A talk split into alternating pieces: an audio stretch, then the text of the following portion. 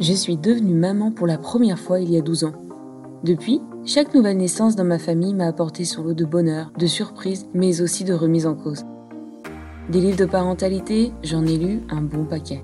Des erreurs, j'en ai fait aussi un bon paquet. Et mon meilleur outil, ça a toujours été mon intuition. Ça valait ce que ça valait. J'aurais adoré avoir une vraie boussole. En même temps, je ne rencontrais aucun parent qui, sur le long terme, en avait vraiment.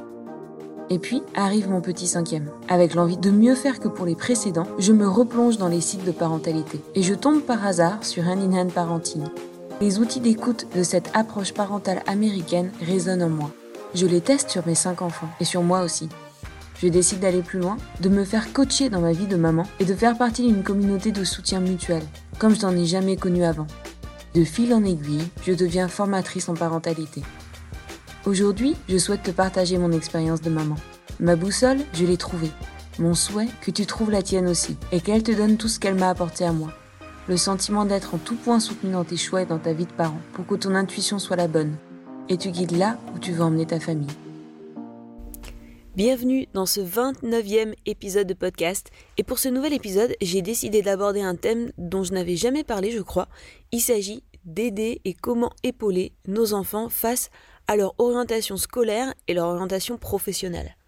Alors tu es peut-être un peu comme moi, peut-être que toi aussi tes enfants reviennent en ce moment du collège, reviennent en ce moment du lycée, avec des questionnaires, avec peut-être des tests qu'ils ont fait également avec les psychologues scolaires, pour les aider à trouver quelle sera leur grande orientation. Alors il y a des enfants qui vont réagir de façon assez positive, d'autres qui vont être peut-être un petit peu anxieux.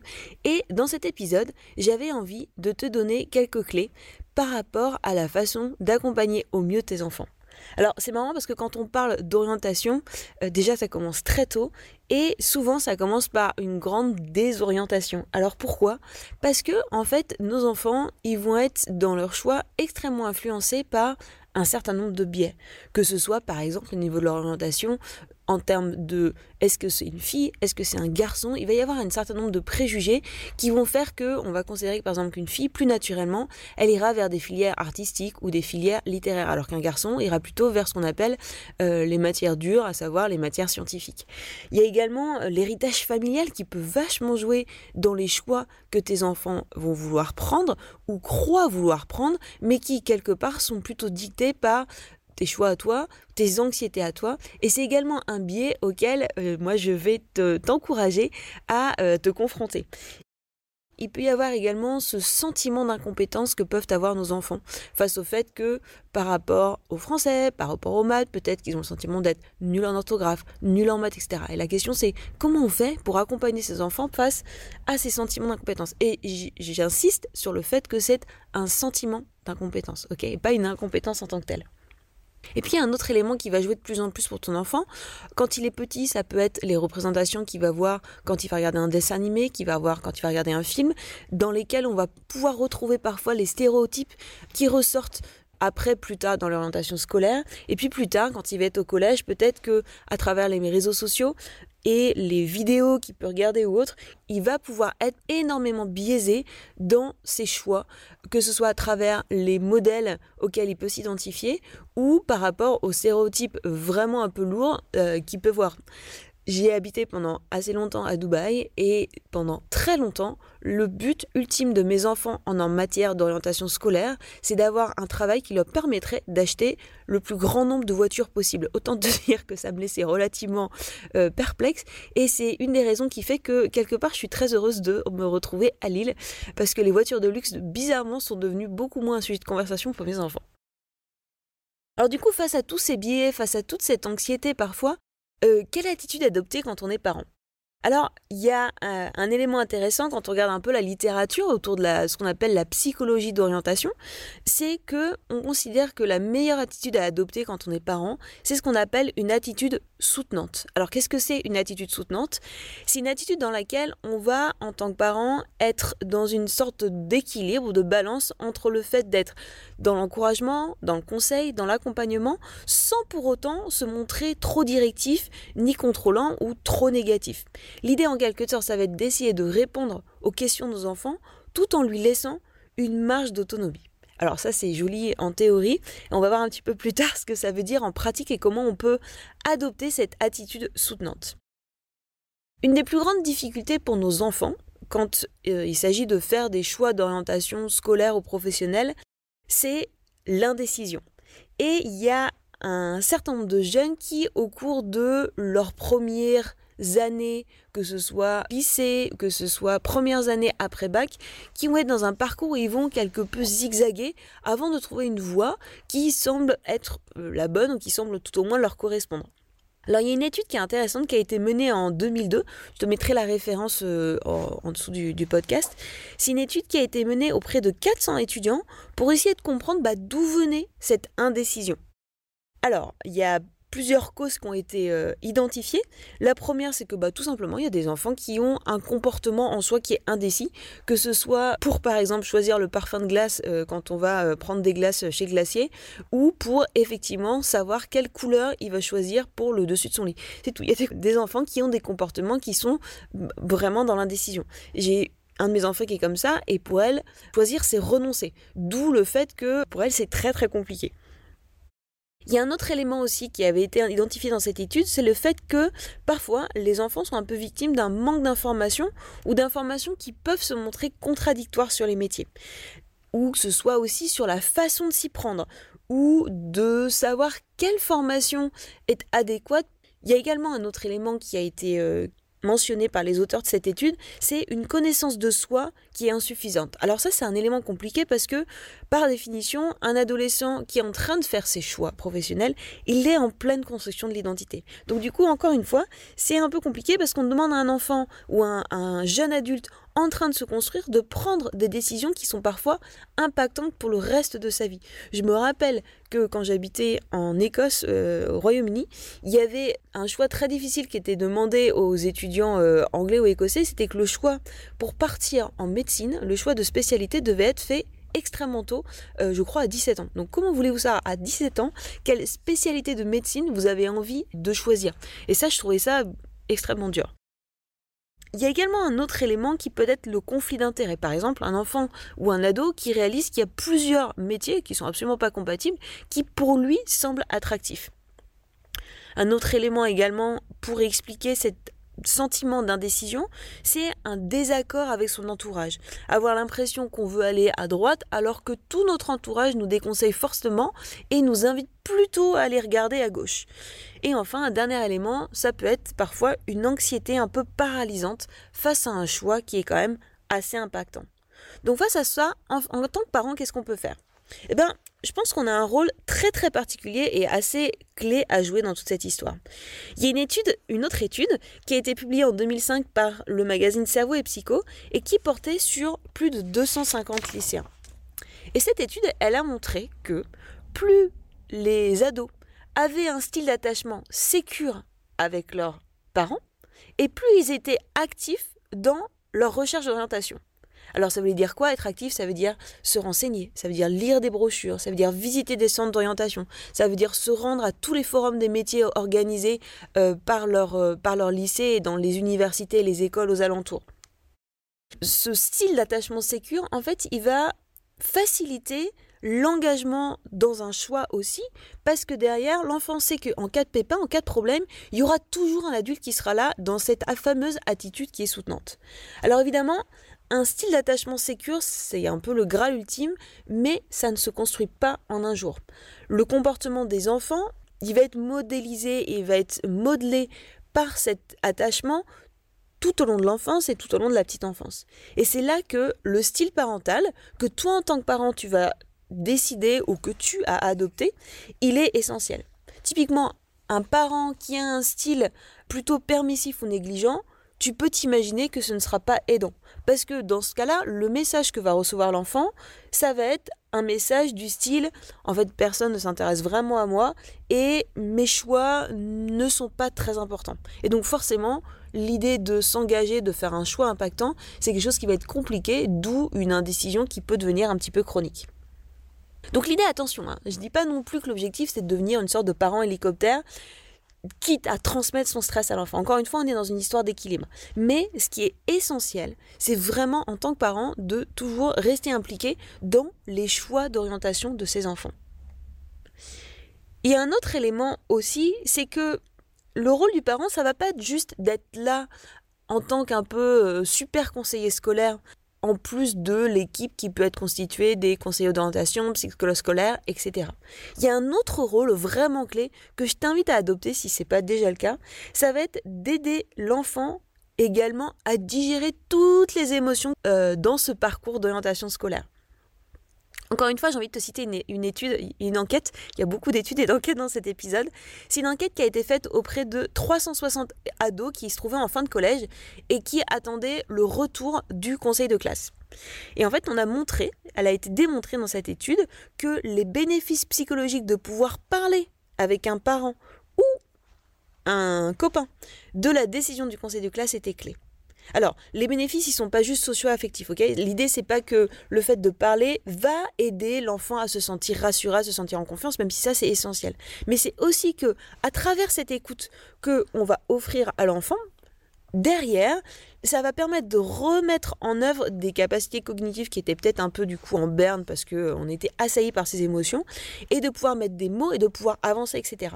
Et ce qui est très intéressant et la raison pour laquelle je te cite cette étude en particulier, ça pour moi, c'est la preuve un peu absolu de la valeur et de l'efficacité d'un outil qu'on utilise beaucoup beaucoup dans notre approche parentale qui s'appelle l'outil rester écouté. Et dans cet outil, l'idée, ça va vraiment être que quand ton enfant traverse un épisode émotionnel un petit peu fort, un petit peu impactant, l'idée c'est que toi, tu adoptes une attitude vraiment de rester écouté. Alors rester écouté, ce que ça veut dire, ça veut dire un, être dans la présence, être dans la connexion avec son enfant, même si c'est des moments compliqués, c'est des moments où il peut y avoir des mots un peu durs qui sortent de la part de ton enfant envers toi. Mais l'idée, ça va être d'être là, petit 1, et deux, d'être dans l'écoute. L'idée ne va pas être de faire un sermon, de donner ses conseils à ce moment-là, c'est pas le mieux, mais justement d'être dans l'écoute, dans la compréhension de ouais, c'est dur pour toi, ouais, t'es déçu, ouais, le conseil de classe ne t'a pas donné ce que tu voulais, ne t'a pas donné euh, ni des encouragements, ni des félicitations, etc. Ils ont fait des retours qui étaient plutôt négatifs. Je comprends, c'est dur pour toi à entendre, je suis là avec toi. Et cette attitude, c'est une attitude qui se travaille, c'est-à-dire que à rester écouté, plus vous aurez la possibilité en tant que parent, avec votre conjoint, d'avoir cette attitude de rester écouté depuis votre enfant est tout petit, et quand je dis tout petit, un rester écouté, ça peut commencer à la première seconde de vie quand votre enfant naît, mais plus vous aurez développé cette capacité à rester écouté son, votre enfant, plus quand arrivera l'adolescence, ce sera facile de la mobiliser pour à nouveau rester écouté cet adolescent. Encore une fois, le rester écouté ne sera pas le même, ne sera pas du tout, ne suivra pas du tout les mêmes modalités entre un petit nouveau-né et un adolescent de 15 ans, mais les principes de base sont les mêmes. Et l'outil rester écouté, c'est vraiment un outil qui se travaille. C'est-à-dire que euh, il n'y a pas longtemps, j'entendais Patty Whipfler, c'est la, la fondatrice de l'approche parentale indienne, qui disait Mais moi, le rester écouté, j'apprends encore. Et c'est vraiment une attitude où, en tant que parent, on va tâtonner, on va faire des erreurs, on va se planter, on va revenir en arrière, parfois il y aura des gros succès, mais ça n'a rien de linéaire. Et donc vraiment, moi, je vais t'encourager absolument à cultiver cet outil et à essayer de vraiment être de plus en plus à l'aise avec cette attitude de rester écouté, puisque même les études le disent, derrière c'est une attitude qui va être extrêmement soutenante pour ton enfant d'un point de vue donc socio euh, émotif, mais également d'un point de vue cognitif. Donc vraiment c'est un outil qui a tout bon partout. Et le dernier élément, c'est que cet outil, c'est intéressant, donc elle s'intéressait au rôle des parents et au rôle de l'entourage, et donc des meilleurs copains. Et on a toujours cette impression que, à mesure que notre enfant grandit, les parents ne l'intéressent plus du tout et que le point focal de son intérêt, c'est les copains. Donc, cette étude, elle a démontré que un élément très intéressant, l'ado a besoin d'un proche auprès de qui se confier et qui va être capable d'être dans l'écoute non jugeante. Ce qui est intéressant, c'est que l'étude ne dit pas que à 15 ans, le but c'est d'avoir un copain et que c'est la présence du copain qui fait que derrière, boum, tout va bien se passer. Elle indique au contraire que les échanges avec les copains, ils comptent certes, mais les échanges pour les pas avec les parents comptent tout autant. Et là, ça fait écho à un livre euh, dont je pense avoir déjà parlé dans un autre épisode de podcast, qui est un livre qui a été écrit par un Américain qui s'appelle Dr. Gordon et qui s'intitule Hold On to Your Kids, donc continuer à tenir à vos enfants. Et l'idée de ce livre, la théorie de ce livre, c'est de dire que c'est pas parce que votre enfant grandit et a besoin de se positionner par rapport à ses pères que du coup, le rapport et la relation et la qualité de la connexion avec vous parents a besoin de devenir mauvaise. Au contraire, c'est le moment clé pour essayer de la renforcer et elle est essentielle au bon développement euh, de votre enfant. Je t'ai cité plein d'études, je t'ai cité plein de, petites, euh, de petits éléments qui vont permettre peut-être d'influencer l'attitude que tu penses devoir adopter avec euh, ton ado face à ces problématiques d'orientation scolaire et professionnelle. Mais j'avais envie de te proposer également un petit cocktail d'outils, évidemment à consommer sans modération, pour l'accompagner. Alors la première chose que j'ai envie de te dire, c'est n'hésite jamais à le gorger de temps particulier. Alors temps particulier, je répète rapido ce que c'est, ce sont des moments en tête à tête qui vont être limités dans le temps, utilise toujours un timer pour le faire, et pendant lequel l'idée c'est que tu vas laisser l'enfant, laisser ton enfant, ton ado, faire ce que lui a envie de faire avec toi, et ce que lui a envie de te montrer, ce que lui a envie de te proposer, sans être dans le jugement, sans être dans le moralisateur, sans être dans le mais attends, je vais te montrer en fait c'est plutôt comme ça que ça se fait, juste être présent et juste émerveiller de lui. Et c'est pas une attitude facile, ça n'a rien d'intuitif. Si c'est pas quelque chose que tu fais euh, depuis que ton enfant est tout petit, c'est pas forcément quelque chose que tu as reçu étant enfant, et donc vraiment c'est une posture que je t'invite à adopter et donc à vraiment essayer de voir comment dans ton emploi du temps tu peux planifier ces temps particuliers de façon euh, la plus fréquente possible. Alors, petit bémol, je te dis planifier, mais en fait avec un ado, on se rend compte que c'est compliqué d'avoir ces rendez-vous fixes, tu peux en avoir si tu y arrives, bravo, mais souvent, ce qui marche mieux avec les ados, c'est d'avoir ces temps de façon impromptue, à saisir au vol. C'est le retour euh, de l'entraînement de sport. C'est un matin, tu l'emmènes à l'école parce qu'en fait, il euh, n'y a pas de bus ou autre, et là, boum, t'en profites. Ces petits moments à deux pendant lesquels T'es juste là pour lui, tu décides, plutôt que d'écouter la radio, de regarder ton portable ou d'aller te prendre un café, machin, il est là.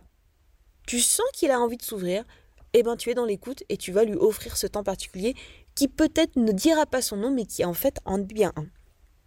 J'ai une petite anecdote à ce sujet. Dans les temps particuliers, l'idée c'est que toi tu vas rentrer dans l'univers de ton fils. Et il y a quelques jours, j'ai publié un Reels dans lequel j'expliquais que j'avais décidé de me mettre à lire des mangas. Les mangas c'est absolument pas mon truc, mais mes fils sont fans de One Piece, je comprends rien à l'univers, leurs discussions sur le sujet ne m'importent pas énormément, et pourtant je sens que c'est devenu quelque chose d'assez important pour eux. Alors j'ai pris cette décision de me mettre à lire la série One Piece. Voilà, je suis en train de prendre ma carte de bibliothèque à Lille pour pouvoir aller les emprunter parce que je me suis dit qu'en fait c'était un moyen d'accéder à eux et du coup de me rapprocher d'eux. Donc dans les temps particuliers, même si tu as le sentiment que c'est vraiment un sujet qui t'intéresse pas, que ce soit des mangas, que ce soit euh, de la danse contemporaine, peu importe, vraiment mets-toi au diapason, intéresse-toi à ce truc-là parce que derrière les bénéfices sont énormes pour ton enfant et pour votre relation à tous les deux.